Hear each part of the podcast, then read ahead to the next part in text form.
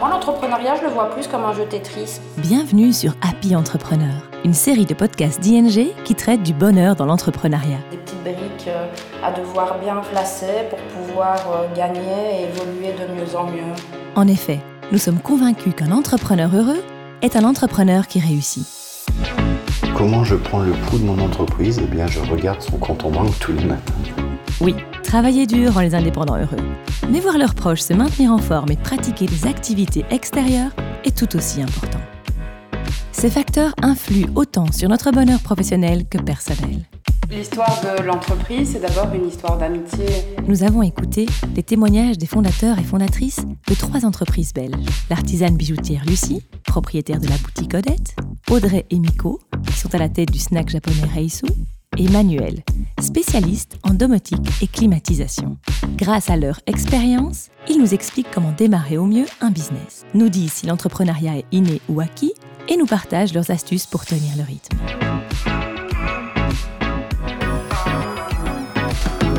Dans ce premier épisode, nous nous demandons si l'entrepreneuriat est une qualité que l'on a depuis toujours en soi ou qui s'apprend avec le temps. Ça fait 17 ans qu'on se connaît et euh, après euh, 10 ans d'expérience dans la vente textile, euh, on s'est rendu compte que nos valeurs ne collaient plus avec ce qu'on faisait dans notre euh, travail au quotidien et on a eu envie de faire autre chose.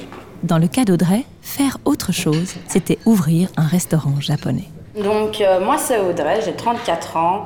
Après euh, 10 ans de vente euh, et euh, comme manager dans, dans le textile, j'en ai eu marre et j'ai décidé de faire ma propre expérience et de devenir entrepreneur avec ma meilleure amie Miko. Audrey et Miko ont donc ouvert Reizu, un restaurant japonais dont l'ingrédient de base est le riz. Si l'on regarde la rue de la Goffe à Liège sur Google Maps, on peut voir que le bâtiment était encore vide il y a peu. Sur la vitrine, le logo de Reizu brille sous les rayons du soleil.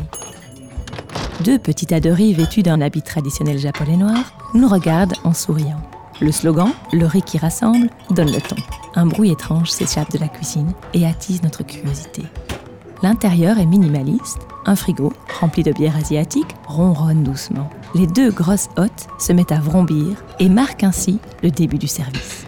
Nous rencontrons alors le duo de restauratrices. Moi c'est Miko, j'ai 33 ans. Euh, j'ai un parcours assez similaire à Audrey, avec une euh, passion pour le Japon et euh, l'envie de devenir entrepreneur dans l'ORECA. Et donc on a décidé de se lancer euh, et de tout plaquer. Beaucoup de trentenaires se retrouvent à faire des choses complètement différentes de ce pourquoi ils avaient étudié. Et finalement, c'est ce qu'on a décidé de faire, de prendre un virage à 180 degrés, dire on change, parce qu'on a envie de pouvoir euh, euh, travailler en adéquation avec nos valeurs, de se lever, d'avoir le sourire le matin. Et on a vraiment tout construit depuis le début à deux. N'avance pas l'une sans l'accord de l'autre. Et euh, je crois que c'est ça qui nous a permis aussi de construire un beau projet et avec euh, plusieurs aspects, aussi bien euh, l'aspect asiatique que l'aspect VG, vegan, que faire attention aux intolérances alimentaires des gens. Et puis ce qui nous tenait à cœur, c'était aussi de pouvoir rester dans un circuit alimentaire court, donc avec un maximum de produits locaux, de saison, bio un maximum, pour pouvoir proposer quelque chose de qualité euh, dans les assiettes. Voilà, on s'est lancé, ça fait maintenant un mois qu'on est ouvert. Si Reizu est une entreprise récente, l'amitié des propriétaires est de longue date. Au contraire, le prochain entrepreneur a beaucoup d'expérience dans le milieu. Il ne se verrait pas vivre autrement. Je m'éclate tous les jours, c'est mon leitmotiv, c'est de m'éclater. Je suis content quand je pars le boulot, au boulot le matin. Je suis content. Je suis, j'arrive rincé, rincé le soir du travail. Je suis heureux. La bonne fatigue. On comprend clairement que cet homme a de l'expérience et plusieurs business à son palmarès. Il vit pour le challenge, même si avec le temps, il revoit ses priorités. Comment l'entreprise Pourquoi le début? Eh bien, le début, c'était il y a cinq ans. Et euh, elle s'est, on a créé, enfin, j'ai créé l'entreprise à Bruxelles parce qu'avec mon épouse, on avait décidé de quitter Paris pour venir s'installer à Bruxelles pour euh, la qualité de vie. Donc, c'était euh, la priorité, c'était de pouvoir élever ma belle-fille dans un contexte un petit peu moins oppressant, un peu moins stressant. Et je regrette rien aujourd'hui. Bruxelles est quand même plus sympa que Paris. Qui est ce Parisien qui aime tellement notre capitale qu'il a laissé Paris et son importante clientèle pour venir s'installer chez nous? Je m'appelle Manuel Malado, je suis gérant de la société iDomotique, le Home Automation. Donc le pilotage de, pour résumer, le pilotage de tout ce qui est électrique par le biais euh, d'un device comme un, iPhone, un iPad. On pilote les volets, on active l'alarme, on pilote la télévision, on choisit une musique différente dans la salle de bain ou dans le salon, ou on peut euh, euh, basculer la maison en mode party et écouter au même niveau sonore la même musique dans toute la maison. Donc ça c'est vraiment le cœur de métier de iDomotique. Et en fait, euh, j'ai terminé mes études avec un diplôme d'ingénieur euh, en génie climatique en poche. Et mon premier métier, euh, c'était le froid industriel et commercial. Et il y a quatre ans, la climatisation me manquait. C'est un métier qui me manquait. Et donc, je me suis réintéressé à mon premier métier et j'ai repassé l'agrément, l'aptitude et avec un, certificat d'aptitude en poche, eh bien, je me suis remis à revendre de la climatisation comme euh, je revendais euh, avant. Et la domotique rajoute une activité hors saison par rapport à la climatisation. Alors, je pourrais me comparer à une voiture de course avec des freins usés. Parce que je suis un fonceur, toujours au taquet, toujours à fond, le résultat avant tout. Et quand il faut s'arrêter, c'est compliqué. Et les freins sont usés, donc voilà, c'est compliqué. Manuel a l'air d'être quelqu'un qui repousse constamment ses limites et ne connaît pas la peur. C'est une caractéristique qui a l'air très utile dans l'entrepreneuriat. L'artisane bijoutière Lucie Gillet est la troisième entrepreneuse de cette série de podcasts et elle est totalement d'accord. Pour moi, une des grandes qualités d'un entrepreneur, c'est aussi de foncer et de pas trop réfléchir quand même. Il faut pas. Euh, si on, réfléchit trop, on va avoir des craintes, des peurs, qui en fait euh, sont des barrières qu'on se met à nous-mêmes et que personne d'autre nous impose. C'est juste nous, on s'empêche de faire les choses parce qu'on a peur. Il faut pas trop réfléchir. Il vaut mieux foncer et puis on verra. et ce ne sont pas que des mots. Seulement après quelques années en tant que salarié, Manuel a tout arrêté et investi tout son argent. J'ai réuni toutes mes économies et contre l'avis de mon épouse, à l'époque, j'ai monté ma première entreprise. Et je me suis fait avoir, j'ai fait une erreur de jeunesse parce que l'activité était exponentielle. C'est arrivé trop vite, c'est monté trop vite. Et en un rien de temps, je suis arrivé à 7 salariés.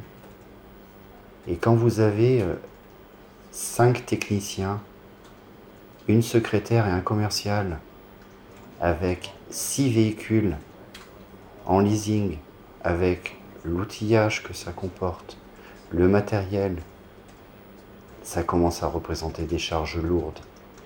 Et c'est là où je reviens sur ce que je vous avais déjà dit. Là, on vit dans le stress permanent parce qu'il y a une obligation de résultat. Si le commercial arrivait le matin et me disait euh, Tiens, Manu, euh, je suis en bonne voie avec euh, le client Intel, mais euh, il ne sait pas trop, euh, il va réfléchir. On ne pouvait pas laisser place à la réflexion. On allait tous les deux et on allait voir le client ensemble. Donc, inévitablement, on forçait un peu la décision. Inévitablement. Mais par obligation. Et cette situation me dérangeait énormément. Le fait d'aller, de retourner voir un client. Pour moi, le client, il a un besoin. On répond ou pas à son besoin en fonction de ses attentes, de son projet. Et c'est à lui de décider. Aujourd'hui, tout seul, moi je donne un devis, je rappelle jamais mes clients. Ils m'ont vu, ils ont mon devis, ils me rappellent pas, tant pis.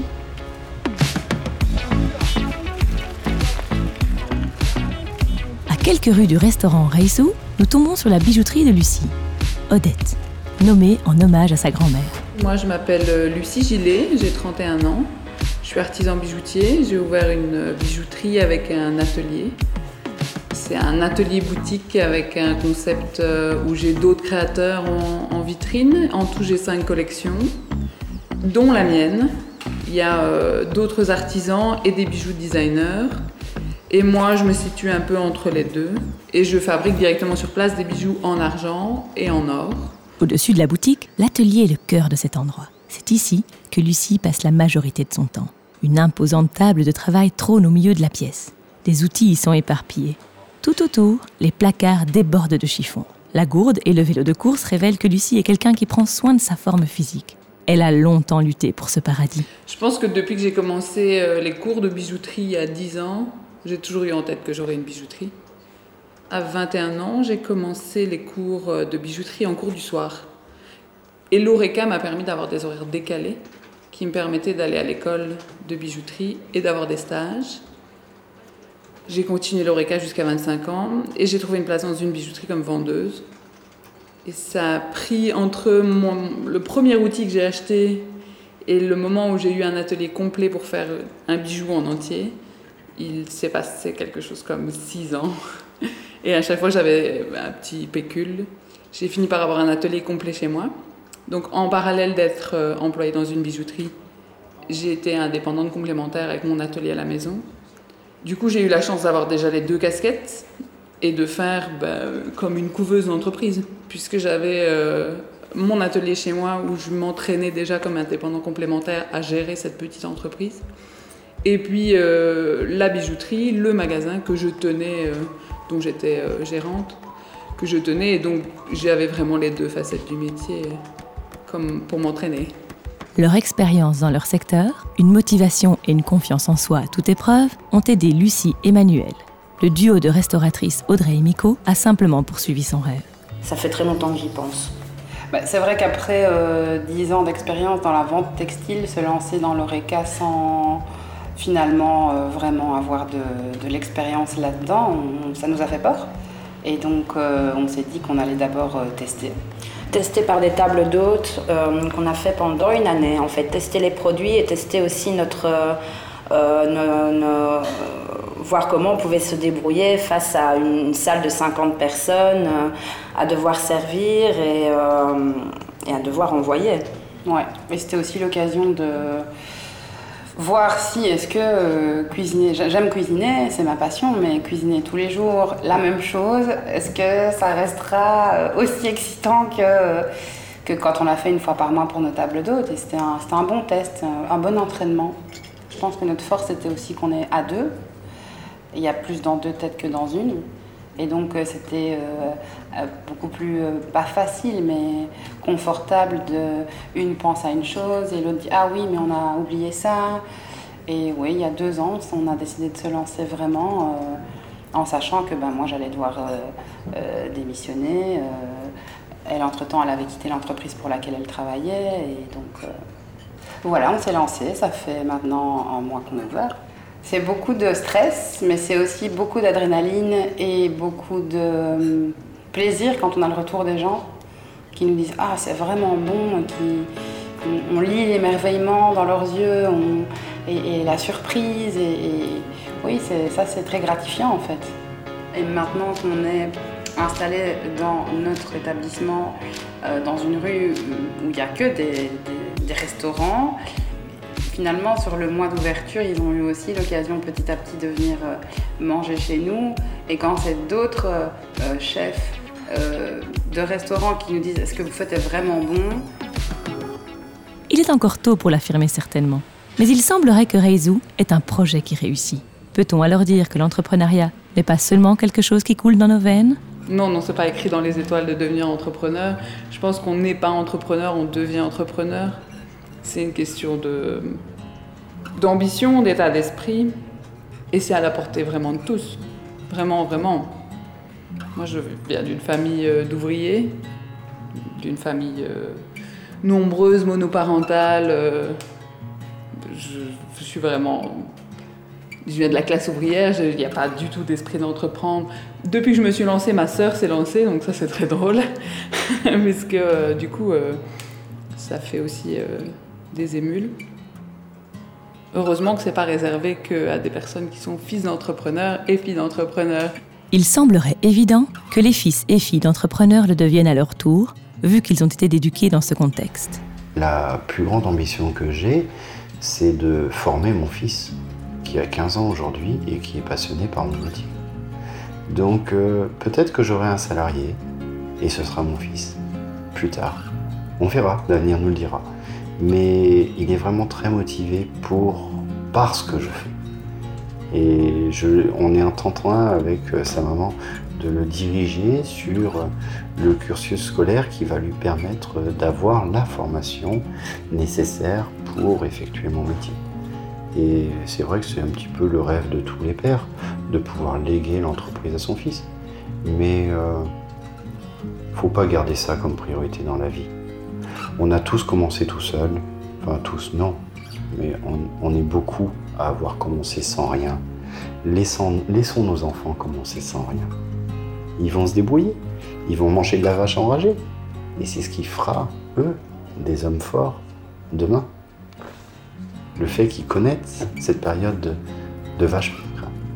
Donnez tout à un enfant, vous ne lui rendez pas service. Il faut qu'il connaisse ce que c'est la période de vache maigre. Selon les restauratrices Audrey et Miko, l'appétence pour l'entrepreneuriat s'explique aussi par le caractère.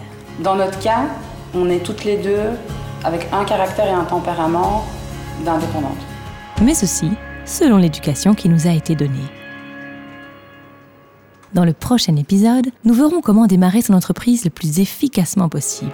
Par exemple, Manuel se prépare au changement futur du marché. Et je sais que mon activité va diminuer de plus en plus. Parce qu'on arrive de plus en plus dans le plug and play.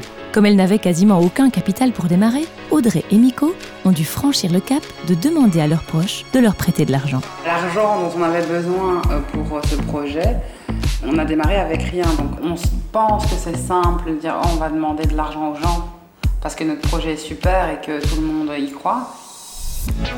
C'était Happy Entrepreneur, la série de podcasts d'ING qui parle du bonheur dans l'entrepreneuriat. Si vous êtes un entrepreneur ou une entrepreneuse qui vient ou qui veut commencer, jetez un œil sur ing.be slash happybusiness. Merci pour votre écoute.